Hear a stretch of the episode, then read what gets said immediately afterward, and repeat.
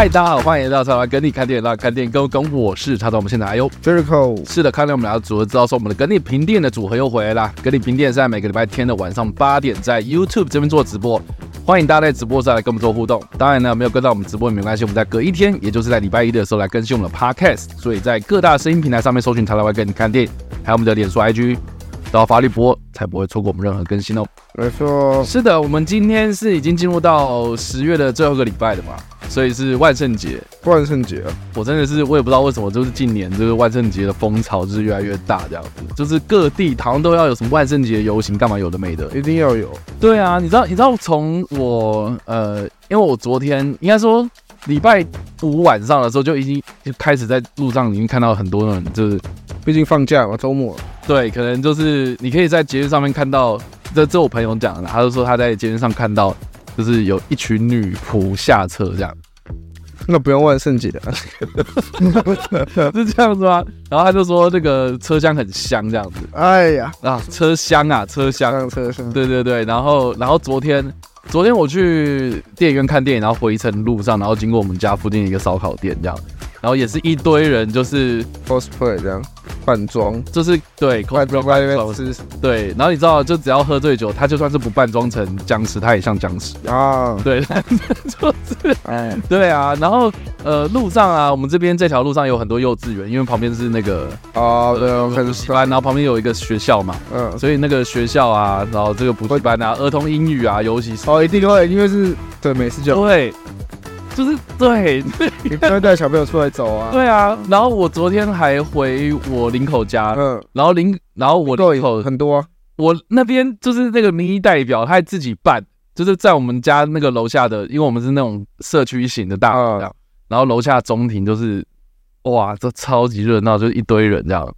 就就你知道接选举快到了嘛，所以你知道一定要出来。刷一下，让让大家看到你。哎，真是的。好啦，总之欢迎大家进来啊！祝大家万圣节快乐。对啊，没什么好快乐的，反正就是十月要做要结束了。对啊，什么进入到十一月，就两个月啦。然后我会觉得很有趣的是说，这礼拜蛮多新片都是有关惊悚电影或是恐怖电影。对，超多的，一就是没想到这时候突然爆出来，对，就 是鬼月一波，然后现在又一波。哎呀，你你知道，对，就是你知道万圣节，你看大家也要过这样，啊反正就是现在有很多应景的这些新片这样。嗯，但是我觉得蛮有趣的，说我这礼拜。都没有看，对啊，我这边新片都没看，很难得哎。对，反而去看了一部，就上礼拜我一直很想看的旧片，这样、嗯、对，所以这礼拜算是分享三部电影，然后其中一部是上礼拜已经是新上映的，嗯，然后另外两部是新上映的电影，都是交给 Jericho carry 这样。对，我要跟大家讲两部新上映的片。是的，好，那马上进入到我们的 本周第一部要评论的电影喽。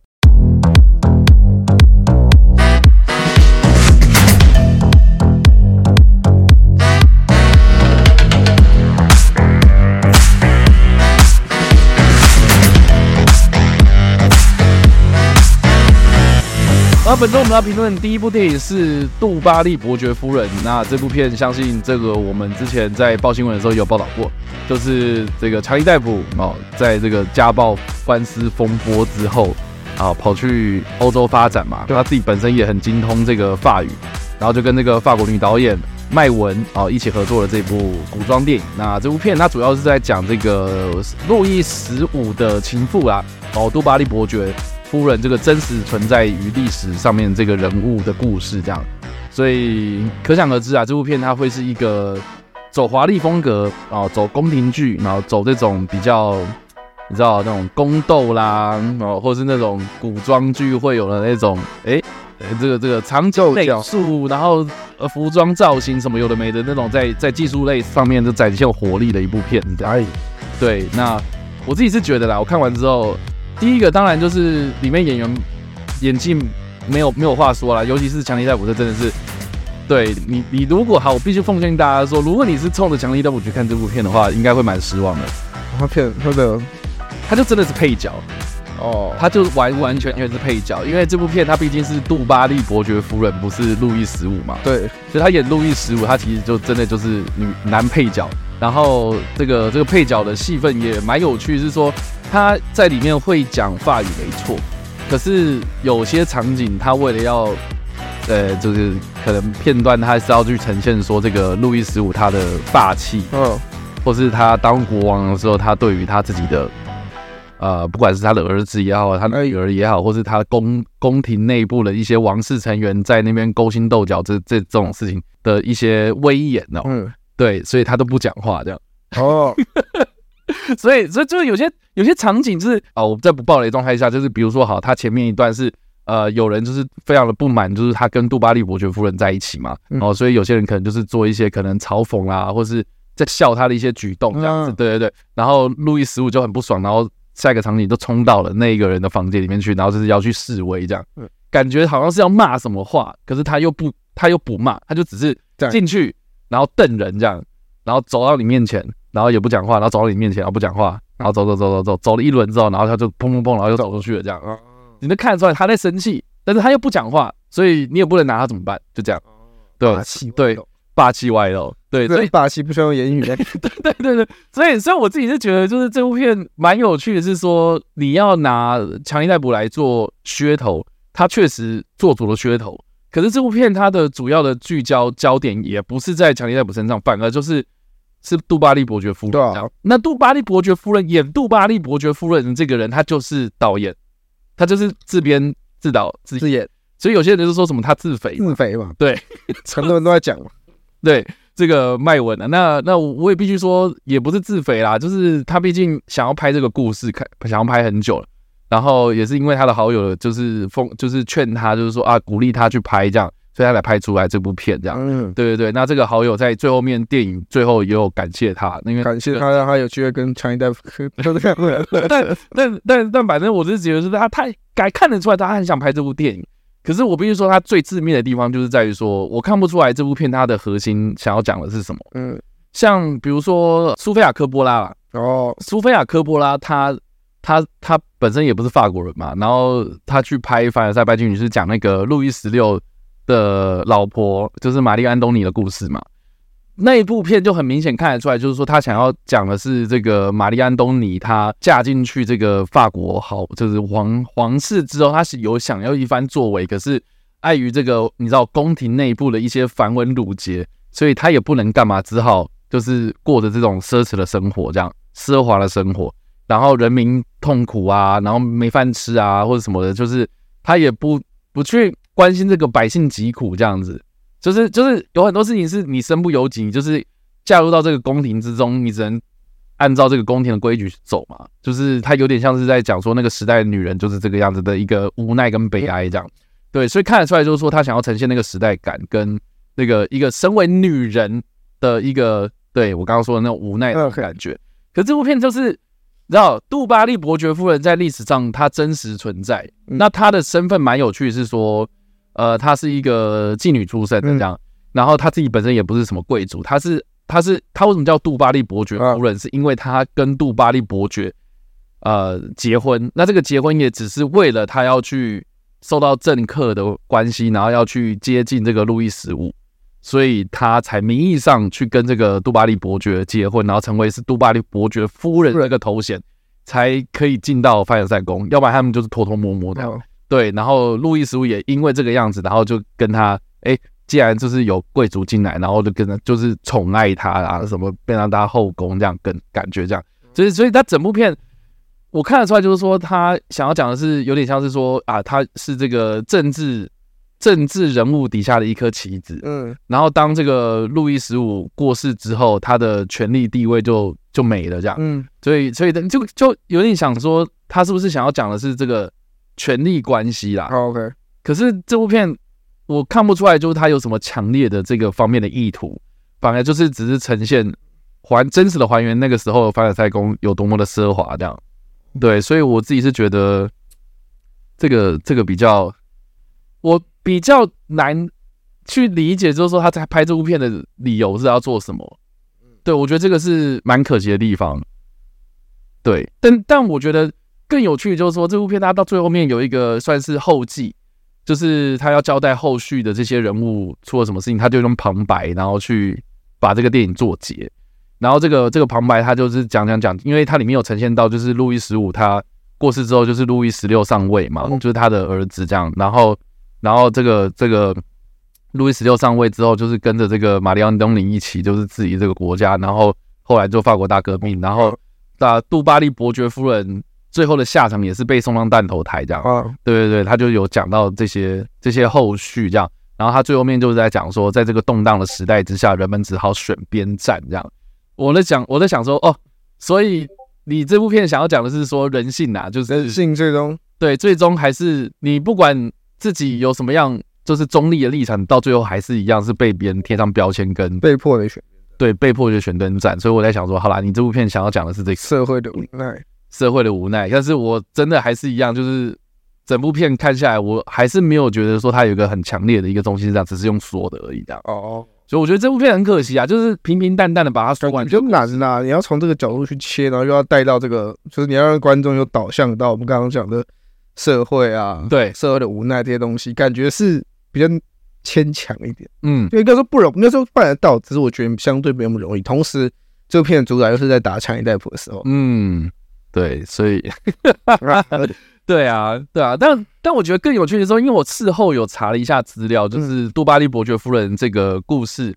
就是她在宫廷之中受宠嘛，嗯，然后这个这个呃，确实正如电影里面所说的，就是说她最后也因为这个路易十五过世之后，然后就被宫斗，然后被赶出宫，而且还被囚禁，然后是后来的路易十六把他赦免，他才获得自由这样。但是后来呃，法国大革命开始之后。就是她原本就就是一个妓女嘛，她原本就是个平民嘛，所以其实老实说，说到底她就是个平民，所以她应该照理来讲不会有事。对啊，可是后来是因为她在宫廷内有一个就是她很照顾的一个呃一个一个印度籍的黑人小男生啊，然后后来这个这个这个小男生后来长大之后就出卖他这样，才让他就是送到弹头台上面去这样。但是这部片里面就是有讲到说哦他。当时那个小男生是怎么样送到宫里面去，然后受到他的宠爱，然后跟路易十五就很照顾这个小男生这样之类的，然后就讲说啊，他很照顾这个人。可是后来他在在后记的时候，就是我说那个旁白的时候，就有交代说啊，他被这个小男生出卖这样之类的，对啊。所以我在想说，等一下你你又后面又来了一个尾刀，我不知道到底你想干什么，对啊。所以就就对啊，就好了。你说。好了，就讲讲到这种时代的无奈啊，然后人的那个定义啊，你为何你的生命的意义跟生命的价值啊，哦，是是是后世呃，在在你生命结束之后呢，给你冠上了一个评价之类有了没？我想，我想，我想，他想要讲的是这些东西啊。可是你知道，法国电影有时候它是呈现那种意境，而不是对，不是那么具体的东西啊。所以有时候你在看这个东西的时候，你会需要去感受它。所以整部片啊，我自己看下来之后，我是觉得，就是第一个当然是推荐给历史迷啊。如果你对呃这段历史有兴趣，呃，我至少我觉得他至少把那那个时代的氛围给呈现的不错。对，然后第二个就是，如果你是要看强尼戴普的话，我自己是觉得你肯定要有心理准备，这部片不是卖他这样，主要不是卖他啦。然后你要说戏份很少吗？也不是，他戏份蛮多的。他出现的画面真的也蛮多的，可是卖点不在他身上，对，重点不在他身上了。嗯，对，但他他确实也真的还蛮会演的，就是就知道他把角色演好，就他就是一个配角，但要大家认清的就是男配角。对，就是这样子。然后第三个就是说他非常的法国，所以 你不要想说他是什么好莱坞的那种古装片哦，他非常的法国文艺气息的电影这样。平平淡淡的这样就结束了，所以我觉得这个呃，就是就是啊，就是给大家一些建议这样。所以如果一到五分，我自己给这部片的话，大概是三点五吧。OK，对，好，以上的这个就是杜巴利伯爵夫人的评论。不知道大家觉得如何啊？有没有看过这部电影啊？那这样讲完之后，Jericho 会想看吗？可以，还好。还感觉会吃不到那个频率，还是说你本来就对这部片没有什么太大的兴趣？我本来没有太大的期待，因为大家都知道，就是我们报信，我们都知道强尼戴普他就是个配角，嗯，然后你也会知道他这部片的发挥空间可能不会有那么大啊。那多半的问题是以，我们就当然就不会以一个强想要看强尼戴普的心态去看，嗯，如果把这个心，如果把这个要素拿掉的话，我觉得这部片它在预告啊或者在编排上面就让你觉得说哇，不知道他要干嘛，除非就是我是很对这个人。嗯，历史人物很有兴趣，我对刚好对他很有研究，我可能会想要知道电影怎么去诠释这一段关系。嗯，好了，以上这个就是我们今天评论的第一部电影，然后那马上进入到我们的第二部电影。好，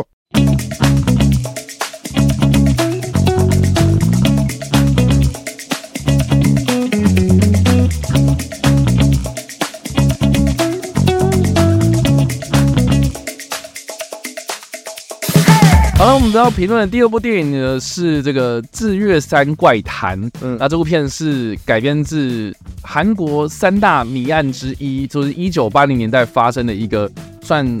山区发生的一个分尸命案嘛，就剧情简介来看的话，感觉煞有其事啊。就是说这这件事情还要真的有发生，对。可是实际上，哦，这个如果你真的去查这件事情的话，它其实就只是传闻跟就是都市传说啦，哦，民间传言这样子组装起来的一个算是吓小朋友的一个恐怖故事这样。对，那这部片它就是针对这个的。Based on 这件事情的基础上，然后去发展出来一个算是恐怖电影嘛？对，恐怖电影，恐怖电影。然后片长也不长，八十五分钟。嗯，然后我没看，嗯、哦，听说这个 Jericho 骂到翻掉，我觉得难看。对，下一部电影他直接这样难看。你这哎、欸，你很少会直接说一部电影难看哎、欸。对啊，尤其是恐怖片。但这部片就是难看，这样。我对恐怖片要求本来特别高，但是同、嗯、但同样是我对恐怖片的宽容度也特别高。OK，就如果还有一个小小卖点，我就认为说这部恐怖片不会到一无是处。嗯，但这部片一无是处。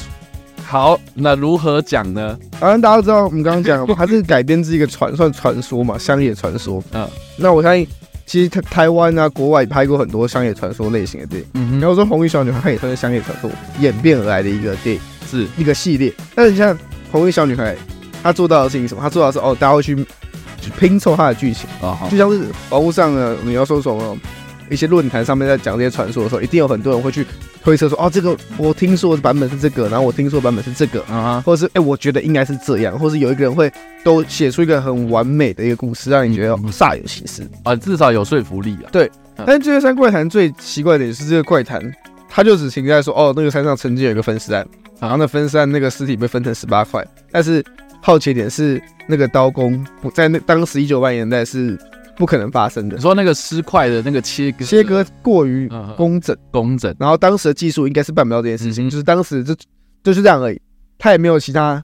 就比不像说什么哦，好像有很完整的一个故事，到底是多完整？你是说那个光像光剑被切过去，类似那种？OK，你就想象，就他可能你在乍听这个乡野传说，真觉得说哦，好像。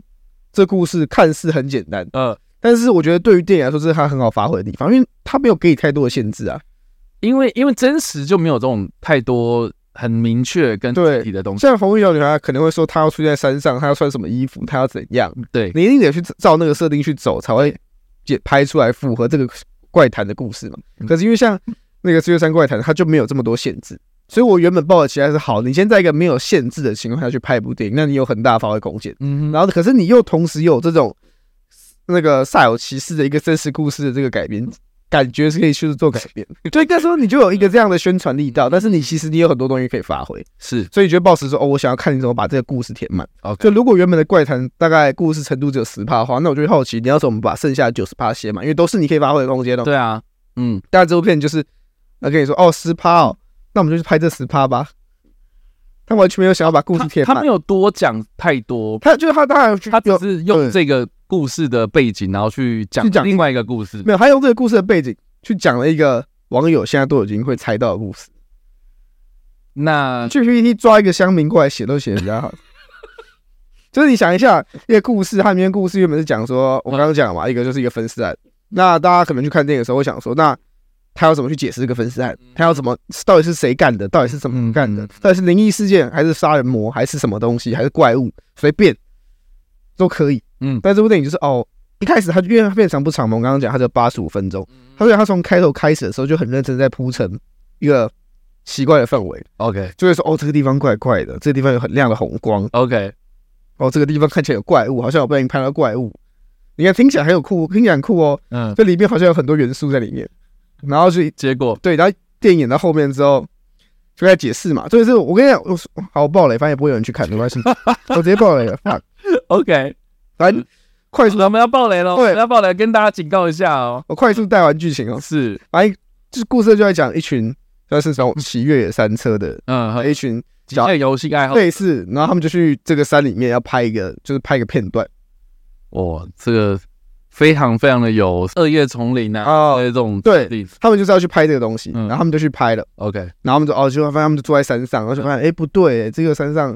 所以他们一开始上山的时候遇到一个奇怪的老人，就、嗯、说你们不要来这里，嗯，然后他们不管，就上山了。就开始拍啊拍拍，那过程中就有人拍到，就可能在原本在拍其他东西，就发现哎、欸，怎么树后面好像有个奇怪的声音？嗯啊，没事啊这什么的。然后回，然后就有一天晚上，他们晚上就被一个很很高频的一个声音给震醒。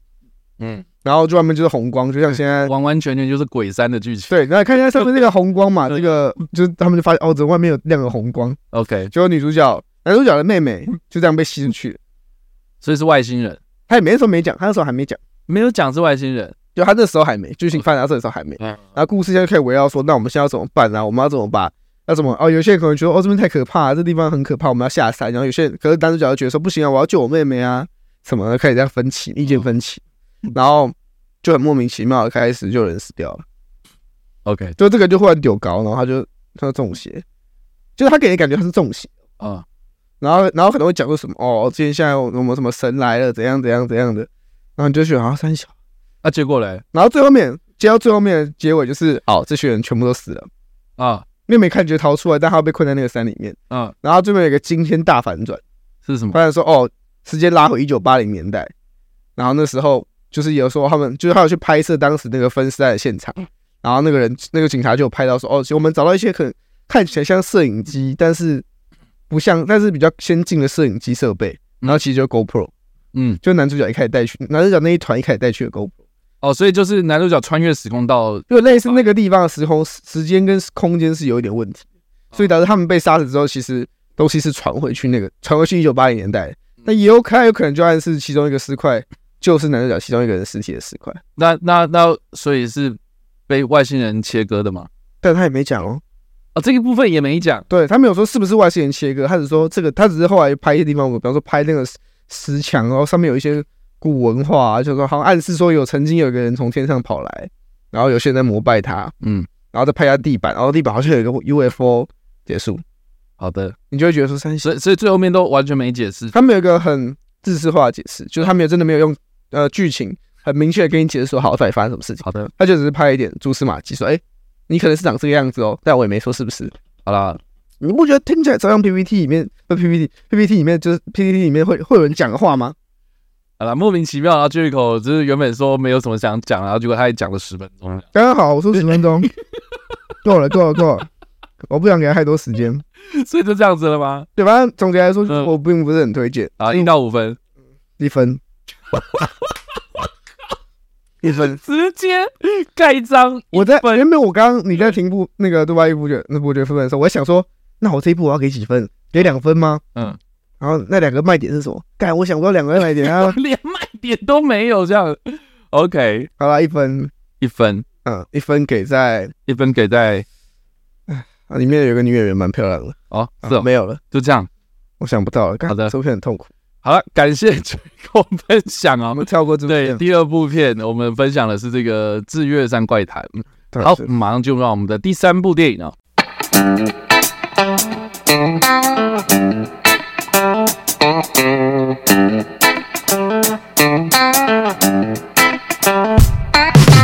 第三部电影的话是这个台湾的国片《恶女》哦，这个是由之前有拍过呃动画长片《幸福路上》的导演宋欣颖他的首部真人处女作，嗯，电影呃这个导演处女作啊，导演他第一次拍呃真人电影这样。对，那这部片也网罗了像是邵雨薇啊、哦林美秀啊、凤小岳啊等等这些故事，呃，这些非常有名的人，然后来演出。那故事主要是在讲说有一个主播哦，然后他意外的发现说他的爸爸啊要跟一个非常神秘的女子。就说不管我要跟他结婚这样子，嗯，那这个这个好吧，那爸爸既然这么坚持的话，那也只好这样子。然后结果在这个女主角媒体红人呐、啊，对，就是知名主播，知名主播，她原本要跟她的男友结婚了，在筹备婚礼，然后结果这个女人被控告谋杀案，然后被捕了，这样，所以后续就经历了很多这种一连串莫名其妙的事情。嗯，这个我也没看，对，所以就问看 Jericho。对，其实我还蛮喜欢这部电影。你喜欢这部片？意外的蛮喜欢。意外是你原本就没有抱太大期待吗？不是，因为这种电影，你要想象到过去这种议题啊，比如说恶女对决会发生在什么的情境上面？八点档很多嘛，对，韩剧很多，对。然后想说，那你要怎么拍出来的电影？而且我觉得，如果它这只是一个电影的元素有恶女，我觉得 OK。可是你要把 focus 放在这恶女身上，嗯，就好比说你要拍出什么两个女生勾心斗角的过程嘛，那你就拍古装剧就好了。是是是，我就很好奇嘛。然后可是看完之后，我就会觉得说，哦，干，这部片它绝对不是要只要讲恶女，这我只是觉得这包装有点错误，嗯，有一点点小错误。那它主要是想要讲什么？它里面牵扯了蛮多东西，它里面。主要是讲说哦，林美秀好像看似里面就扮演一个恶女，是，然后邵雨薇就要扮演那个揭发她的人，对对对，然后有点像是哦，她在揭发的过程，然后自己也慢慢的有些有所转变，就这个过程，我觉得这边都没有错，可是我觉得最厉害一点是他在后面有个小小的反转，OK，会让你觉得说，哎、欸，好像就是你在思考这边，哦，这这部片的深度是有的，不会觉得很浅碟，OK，然后就两个女生在耍狠，因为我不太好，我会我要爆雷吗？要爆雷吗？太早吗？先不要。好，我想说要不要爆雷啊？等等一下来爆，等一下来爆。就是在不爆雷的情况，我觉得这部片的深度是够的。你觉得它有深度？因为它里面不只是讲恶女的对决，它其实还要讲到媒体，呃，媒体的风向。OK，甚至还讲到政治操弄。啊，你会觉得说，哎，怎么这这部片忽然蹦出这么多元素，都是你原本想不到的。而且里面它对于人跟人之间的这个描写，尤其对恶的描写蛮特别的。哎，因为你一开始在看的时候，你会觉得她就是恶女，然后就是要判，就是。已经在你进戏进戏院之前，也就已经高下立判，已经有一个先入为主，你就会觉得，对，你就觉得说，好，林伟修就是恶女，好，那可能邵雨薇也是恶女这样随便，但是你就有一个觉得这样的概念在。可是电影到后面，它其实有点在讲的是一个人的恶到底怎么判断。嗯，你今天一个人的恶，今天是有可能是他人给他冠上他，比方说一些新闻上面上面看到一些恶人，哈，都是新闻标题赋予他恶人。那我觉得这点也没有错。然后加上加上，他就会让你想象说，好，如果今天一个人的恶是用他人的。主观来判断一个人恶的话，那一个人的善不是他人的主观吗？嗯，所以有一个人他有可能同时存在着恶跟善，嗯，你只是取决于今天主观看这个人的那个人是谁。了解，我觉得这边还有点出这个议题，让你觉得说，好像看似是恶的人，是因为我们站在少女辈的立场，我们一开始在进戏院之前，我们就已经被诱，就已经被就是导向说，我们应该要站在少爷的立场来看林美秀这个人。可是当你电影的后半段，他丢出了另外一个立场给你看林美秀这个人的时候，你开始觉得说，等一下，他好像不是恶。OK，他反而可能是他可能有做不好的地方，但他可能绝对没有大家想象中“恶女”这个字这么严重。嗯哼，我觉得这点是电影玩到后面最有趣的地方，你会开始思考角色的定位，思考你进电影之前你带的那个心态跟那个角度，跟你看完电影之后那个心态跟角度有哪一些不一样。好，那好，那我那我大概懂了，因为因为你知道，就是我那就是我昨天要选看电影的时候，嗯。就是我看到场次嘛，就是《杜巴利伯爵夫人》跟《恶女》，我就是这两部片在在做抉择这样，因为时间没有很多这样。嗯，然后嗯，然后然后我就想说，好，那看一下预告片好了。啊，然后看到《恶女》预告片，我就觉得就是不行，就是这部片我 不会是不会是我想要首选哦先看的啦。嗯，对。但听你这样讲，那反而就是说，啊，那预告片有一点在，就是。呃，毕竟毕竟要宣传，也只能宣传表面嘛，他不能爆雷嘛，嗯、所以他就可能就只讲了电影前面，嗯、呃，这可能可能百分之十的东西而已啦。我觉得电影有点刻意导向一个类型，就是刻意去导向这是一个善恶对决之类的，嗯，揭发恶女的。而且我在想说，他是不是有点像是，呃，用一种比较，你知道，里面有情欲啦，或者是这种东西去包装。对对对，他一定有，嗯。但就是说到，就是我觉得这部片比较可惜的地方，就是他想讲的恶其实不是只有恶女的恶，嗯，就是他想讲恶是更广泛，可能套用到社会层面、新闻层面的恶。OK，但可是你相对的，你在看电影之前，大家想看的是什么恶女？我们想要看到的是能够挑战你道德底线。应该说你想看到的是恶女嘛？你想看到的是 focus 在这两个人身上。对，但是你演到后面发现这件事情不是这么一回事，所以你会有点小小的，就有点错乱感。是失望吗？我觉得不到失望，就是我在不爆雷的情况下，我讲一下，我觉得里面就是演到后面，可能已经已经确定哦，恶女什么什么，就已经关系都已经建立好的时候，他突然又丢出来，可能跟呃大众媒体啊，跟政治相关的议题嘛，这时候你会觉得说，哦，这部电影因为这时候已经快要收尾，大概剩三十分钟，你说哦，这部电影想要在最后三十分钟把这个议题扩大到，就是每个人都可以有共鸣的程度。我觉得这也是好的。这时候你会觉得说，好，我稍微转换一下心态，我想要看你怎么去把鳄鱼这个议题扩大到每个人都看得懂。毕竟鳄鱼这个东西感觉还是有点过于戏剧化，好像对于大众观众还是会觉得有点距离感。可如果你套用到媒体，套用到什么，大家会觉得哦，好像我知道你要讲什么。可是当他这个这个那个什么他的那个树枝这样伸出去之后，你就觉得哦，他现在要开往一个新的宇宙，该不会电影就结束了吧？然后他最后合并成一只树枝。OK，你就觉得说，等一下，你刚刚在扩展出去，然后最后一刻你又收回恶女身上，你就觉得，那你为什么要多绕一条路？就是我现在都看，我原本预期你要走直线到终点，OK，然后你今天忽然到最后给我拐一个弯，我觉得说，哦，难道还有比终点更棒的地方吗？好，然后你说好，我看你怎么走，那然后你就绕了一圈之后，然后走到终点说，哦，那我们刚刚走路，然后回头看，等一下，看这不就刚刚走直线就可以走到，为什么你要多绕这一下？哦哦，好。嗯，好，总之 Jericho 话都说到这边嘛，那接下来就让他稍微爆一下雷。对，我要稍微爆雷。好，Jericho 要爆雷哦。对，好，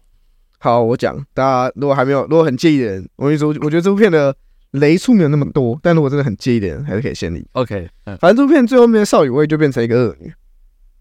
哦，她反而变成恶女。对，也是看起来比林美秀还要狠的恶女。OK，而且林美秀后面剧情的地方是安排说，其实。林美秀有一段被说哦，她是杀人嘛，是她会杀她之前的交往对象，然后那时候是说哦，最后她都会让他们烧炭自杀。嗯，可是那个烧炭自杀不一定是他亲手烧炭给他，是有些外界就是很多人在推测说，是不是你把他迷昏之后，然后你自己，然后你帮他点炭，然后让他假看起来是自己烧炭自杀？那是在一个呃密闭空间里面，然后被绑在轮椅上面，然后烧炭这样子啊。不是，然后他那个实际上主谋是一个开一个照相馆，这不是哎，不那个比较坏。反正他就是 OK，故故事导向是这个样子 OK，然后你就会觉得说哦，林美秀感觉就坏了。可是后来他为这一切做出一个很好的解释。嗯，第一个是这种事情不一定是林美雄他自己干的。首先，如果这些是感情纠纷，男生男方想不开自行自杀的话，这样女方有没有错？嗯。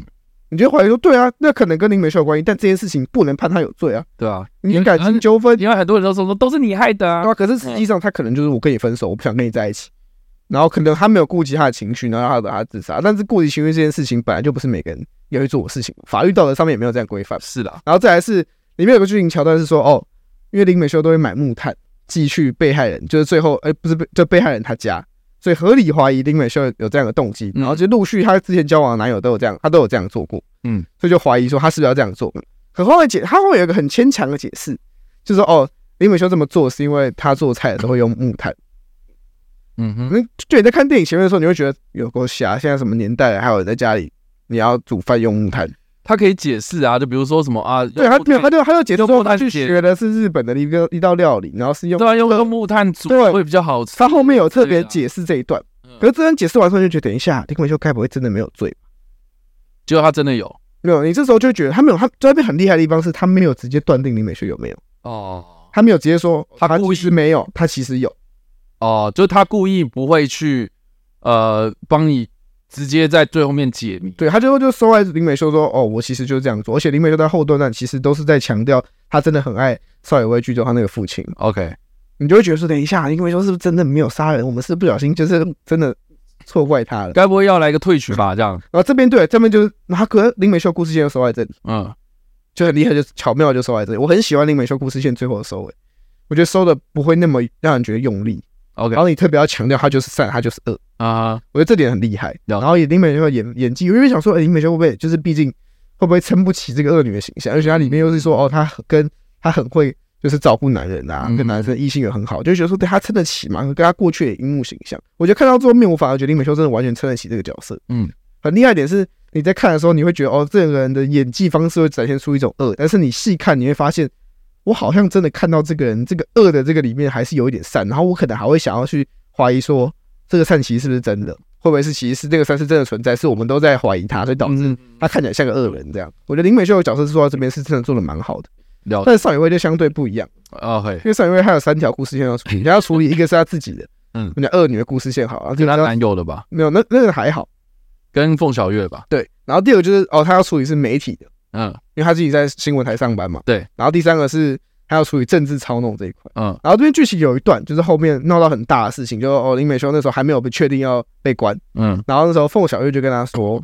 就是凤小应该说啊，我先去讲，凤小岳就跟他说，不然我给你一个方法，就是你今天出来上电视台指控说，就是去讲去打同情牌了，嗯，就说哦林美秀这个人就不好，我就是要我只是想要保护我的爸爸，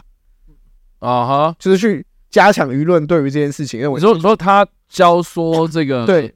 他找回去做这件事情，然后上回觉得说，那现在怎么办？我现在就去做啊！我要因为上回一开始不想要公开他爸跟林美秀有交往这件事情，因为一开始没有人知道，可是后来他们公开这件事情，所以他想要救他爸，他想要加强这件事情，让大众舆论去认为说这个人有罪，这样法官有可能在舆论下就也被导向说，我觉得林美秀就是有罪，因为证据虽然不是直接证据，但是有间接，但是是合理可以合理推断的。OK，所以他就用这件事情去加强这件事情去做，然后最后这件事情做完之后，林美秀真的被就真的被抓了，嗯，然后就那时候是判，当时那那时候剧情发展后面是判死刑，他说好没事的，可是后来就是那时候当，其实最后面反而是他爸想不开，嗯，他爸觉得他女儿突然变成一个恶魔出来害他，嗯，然后他爸最后自己烧炭自杀，哦，就是就是回到哦林美秀是不是真的没有做这件事情，嗯，因为他前任男友有可能是因为这样的情形自杀的，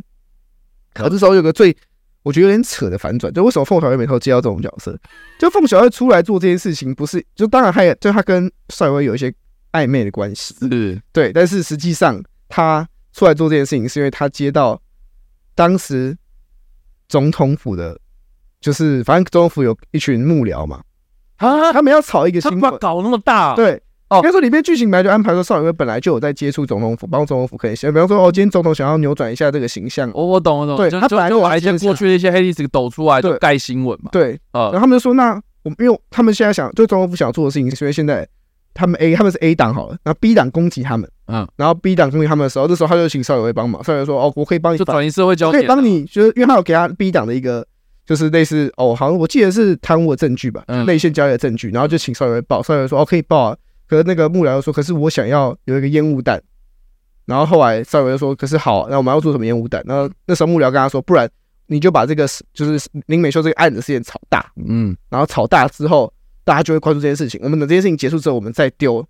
才不让人家觉得说好像就是 A 党故意要报复 B 党。”我了解那种感觉。可是那时候邵伟就因为他爸的关系拒绝了嘛。然后最后面这个，所以幕僚没有特别没有。后来幕僚就是请啊那个凤小薇去帮忙。OK，凤小岳他就给凤小岳一些一些资料啊，就说哦那个，那你现在去教唆他把出来讲话。OK，然后甚至有一段是剧情有讲到说哦，因为他因为已经有杀人，你只要有不在场证明，基本上你就没事。是，然后那时候他爸就查到说，哎，那个林美修当时有出现在一间超市一个银楼里面，uh huh. 在那个时间点，所以一定不是他杀的。是，然后后来因为那时候少爷不相信，他就问凤小岳，凤小岳说没有啊，我调那监视器没有看到他。嗯，直到凤。邵雨薇开始怀疑凤小月的时候，他才在他的房间发现，其实他是有出现在那里。他们把那个东西拿掉。OK，OK，就是其实当下是有点类有点类似政府为了要保住现在的民调，所以牺牲了这个案子的人。嗯，然后刻意被将他定罪。OK，所以我觉得这个收尾对于林美秀的故事线来说是完整，就你会更加强调说，其实恶女少爷是不是被塑造出来的？他可能从头到尾都不是这样的一个，或者他可能他是坏人，但他绝对没有媒体说的这么夸张。OK，我觉得这段是蛮厉害的。但是相对，赵伟要扛三条故事线，很明显他扛不住。哦，就是因为光是你二女的前后转变，赵伟没有表现的很明显，嗯，他比较多是靠妆容跟服装来做区别，嗯哼，哎，最后收尾又太用力，嗯，我觉得最后收尾他就直接讲白，就是赵伟杀了凤小月哦，他最后杀了凤小月，所以他真的就哦，所以结尾是结尾在这，就是他就哦，他就是哦，结尾就是他杀了凤小月，然后他回去跟他那个男朋友。就是成家、嗯、，OK。可是最后面有一段好像暗示说，他好像开始有点像是变成他原本以为林美秀那个样子，那个样子跑到他身上。好，超复杂的吧？好，但是电影其实讲的，我觉得还可以。OK，就是我唯一觉得缺点就是他后面碰到媒体、碰到政治的东西的时候，有点太多线，感觉是铺了很多不同的故事线出去，但是他收不回来。我觉得说收也不是说收不回来，他有收好，可是你会觉得说合理，但是说服性不强。或者说我我大概懂，我大概懂，或是说合理就，就没有必要，就是为了那个果，然后去做了很多这种很奇怪的。就你做了之后，大家会觉得说，哎、欸，有趣。可是我仔细看，我觉得，那你除了二女这一条故事线之外，你另外两个故事线反而有点浅碟化。我我懂，你会讲的很超，就是很哦，媒体超那种大众，没有媒体的一些风向，大众都能理解。可是你觉得，如果讲更多，不是更好？那你为什么不能讲那么多？因为你没有时间。那你在没有时间下，为什么你干脆不 focus 在二女身上？嗯，然后把一些故事线。就留在这两个人身上就好，他后面有点太分出去，因为林美秀到后面基本上没有什么戏份，了解，所以他被关了之后就变成凤小月，然后邵雨薇，嗯，然后郑少总这三个人的故事线在讲。那那那那你觉得里面除了当然这样子，你就讲下来就是觉得这里面也就表现是很好的。嗯，那其他两个人，其他几个人的演技，其实呃，其实我觉得邵雨薇没有不行。嗯，我觉得他演技绝对没有不行。OK，因为这一次其实还有蛮多突破。我觉得他比较大问题就只是你没办法很明确的感受到，因为故事很厉害也是他邵雨薇。一一来要扮演的是我今天是一个主播，嗯哼，然后以做主一主播立场，他就是要扮演的这个媒体的分媒体人身份嘛，对。可是私底下他又要扮演是他爸爸的女儿，他爸爸女儿身份，他又要同时去哄他爸爸说，哦，我会帮，我我一定会帮林美秀想办法，嗯。可是同时他自己又不满，又很讨厌林美秀，OK。我觉得那个心中的拉扯没有做出来，OK。因为你也变成是他一直换身份，一直换身份，可是在这个换身份的过程中，彼此之间他没有串联的很好，就好像说，哎，怎么一下？就是少爷为什么都用同一个，就没办法感受到他在三个不同立场的时候，他是怎么样的转换。哦，好好好，这点是少爷比较可惜的。了解。然后凤小月的话，其实他真的，他最近怎么都接这种角色啊？他就是要当个贱人，他来爽。我不知道说他不好，但是就是他这一部里面其实，OK，演的就还是那个凤小月。我懂，我懂，我懂。我我觉得演的没有差，嗯，但就是你会觉得说，这个角色这个类型的他，我已经看了很久。就他，我原本以为哦，他这次终于要演一个就是纯情男子，然后伸张正义，然后最后是看他就是一个，他又是一个又一样，他又是一个背骨仔，就觉得不要啦，不要再当背骨仔，我不想再看他当背骨仔。好啦，OK 啊，对，所以所以如果一到五分的话，我就会给他三点五，甚至到四点。哦，所以其实我没有那么讨厌，那会推吗？我觉得蛮推荐大家去看的，虽然你就是可能要去前面习惯，就是。那种恶女的呈现方式，我觉得还是有点太 戏剧化嘛，太过强烈，会有点刻板。我觉得刻板倒是还好，但是会让人觉得很刻意啊，刻意啦，就是讲话很刻，就是有些人讲话很刻薄嘛，所以他已经刻薄到你觉得，对啊，这个人你是怎样？你是当现在这个人不在你面前，是不是？嗯嗯，那种感觉。以台湾的风俗观念来看，你会觉得哦，这件事情发生在台湾有点不合理，哈。但是我觉得，当你习惯这件事情之后，我觉得是可以接受的。好，对，所以对，要五颗星，大概给三点五到四颗之间。如果大家如果想要看，如果是邵雨薇粉丝的话，可以去看，因为我看那场刚好有，诶，刚好有印钱，所以邵雨薇有来。对，所以我看看看看漂亮的邵雨薇也是不错的。那人多吗？我想很多人诶、欸，很多啊，那就还好啦。我觉得他的票房，我觉得他是可以做起来，而且尤其是新闻性呐。尤其我看到后面的时候，我实际脑袋是一直在思考，就是嗯，他到底，我刚刚前面就开始讲在二这件事情是，是会让我想蛮久的。嗯，啊，当然他有很多地方是做的不足的，但是我觉得他。议题绝对是敏锐的，只是接下来我觉得导演要遇到最大的问题，应该是当你的敏锐就是观察到这么多社会议题的时候，你要怎么选择一个来讲？嗯哼，我觉得是他现在遇到最大的问题。但我觉得这种事情就是多拍电影，我觉得蛮有机会去改善的，因为很多导演一开始的新片就是。他有很多很丰富的想法，但他就这样一次全部都丢进去，很容易会出事啊。但我觉得接下来应该会，应该是可以去做改善。然后如果更变得更精准的话，我觉得《恶女》会是一部蛮有潜力的电影。然后加上这部电影其实在台湾的类型片里面不常见，嗯，所以我觉得还是蛮鼓励大家去看。好，所以以上这个就是我们这礼拜评论的第三部电影《恶女》啦。不知道大家觉得如何呢？嗯，对啊，这个杜巴利伯爵夫人、智月三怪谈，然后跟《恶女》这三部片。对，这个最近最近没有什么太大的那种娱乐大片啊，嗯、对啊，所以就是这些可能小成本、中低成本，或是这些可能比较类型片的，然后都在这个院线上面上映这样子。觉得我们这礼拜没有讨论到什么的部电影啊，我刚刚看到那个留言区有人在讲说什么五月惊魂。对啊，来我下礼拜看有没有空去。对对对对对，我们就是没有时间看嘛，对吧？那谁怪他评价差？对，没有谁怪谁怪我选的智月山怪谈？哎，真是的，反正 对啊，大家如果想要再听我们呃，比如说下一个礼拜或是这礼拜啊，有哪些电影没有看到了啊，想想问的，对，想问的也可以欢迎在留言区留言来跟我们来互动。要跟大家稍微广告一下啦，哎，对，我们的拿破仑。还有名额哦，我们拿破仑电影包场加映后座谈，在十二月二号礼拜六的中午时段，在台北金星秀大会举行。这样，那么邀请到的映后来宾是神奇海狮，然后会跟大家一起来，就是来聊聊这个有关于拿破仑历史啊。对，那目前还有名额哦，那大家怎么报名呢？就在我的脸书粉丝团置顶的那篇贴文啊。如果不知道的话，也可以就是直接在我们的文字说明的地方有。这个啊，填写的表单，啊欢迎大家就是直接来报名。哎，对，是这样子哦。好，那谢谢大家今天晚上听我们评电影啊，我们下个礼拜见，大家晚安，拜拜，拜拜。